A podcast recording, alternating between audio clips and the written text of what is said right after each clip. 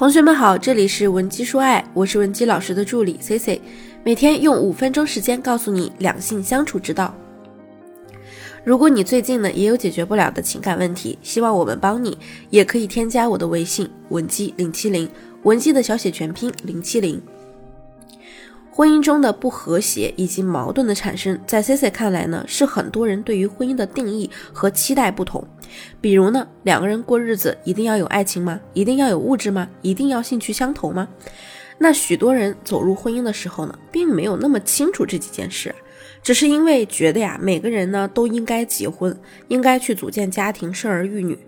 但是呢，又发现自己选择的婚姻并不能让自己幸福，或者说呢，你这种幸福感呀没能持续太久。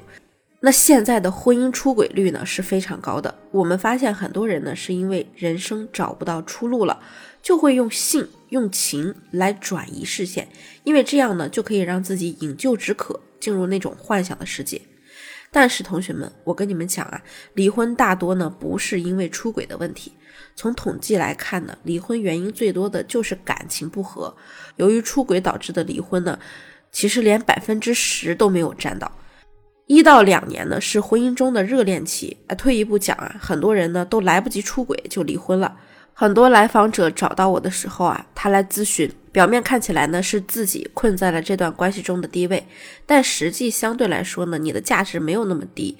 本质上呢，是因为你没有把握住逆转高位的机会。我之前碰到过一个男人啊，他社会价值很高，但是呢，这个人有一点老好人的心态，就是因为妻子是结婚前给他生下的孩子，然后他经常工作出差。觉得呢自己婚后陪伴也不够，就很有内疚感，把经济大权呢全部上交，其他事情呢也处处迁就伴侣。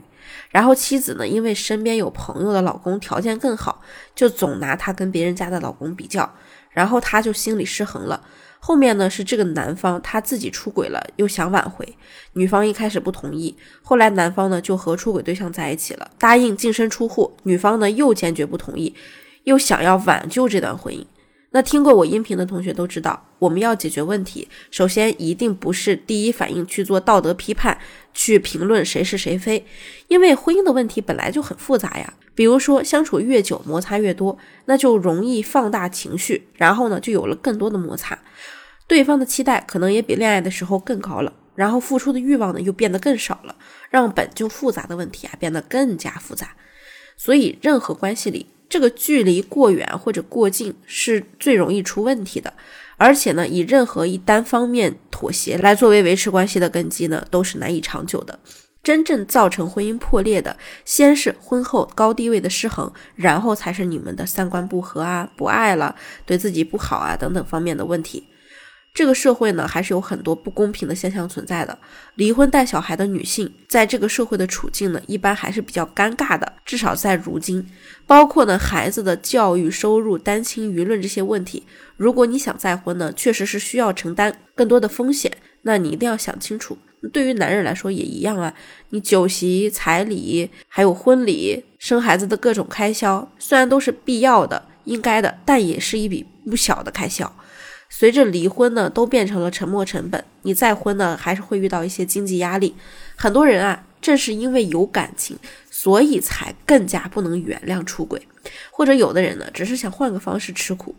婚姻的质量，我告诉你，不管是男和女，你听好了，不是靠换人可以解决的。退一步来讲，即使我们对他有一些误解，幻想的地方没有想象中那么好，我们也可以通过磨合来解决问题啊。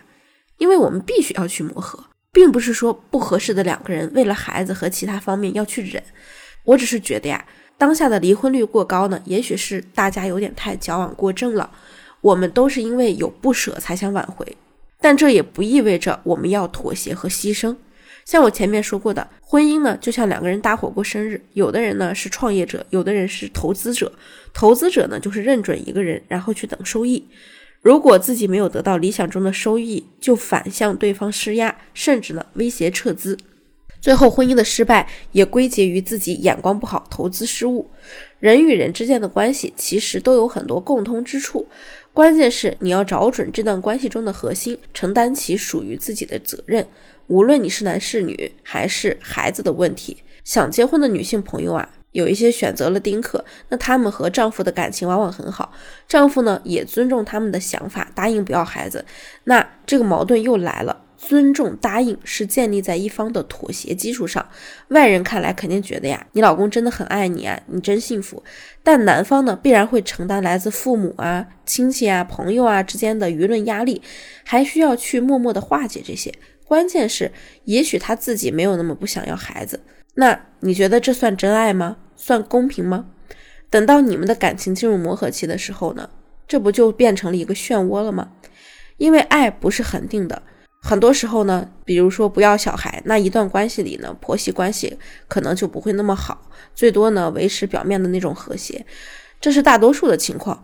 但是有了小孩吧，这个小孩呢可以维系家庭的纽带，他也可以变成一颗炸弹呀。在任何家庭里呢，新生命都象征着权利，所以谁能给这个小孩做决策，谁就拥有这个家庭更多的主宰权。很多具体的问题呀，该如何解决，那只能根据每个人的家庭情况来具体分析。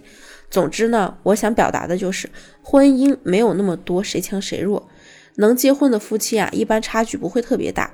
地位呢是一个抽象的概念，弱势一方呢其实也不是任何一部分都弱势，只是一个现状，但不代表未来会一直弱势。很多人想要修复婚姻，就觉得自己一定要退让和妥协，其实啊，这是你不想的，也是我们不提倡的。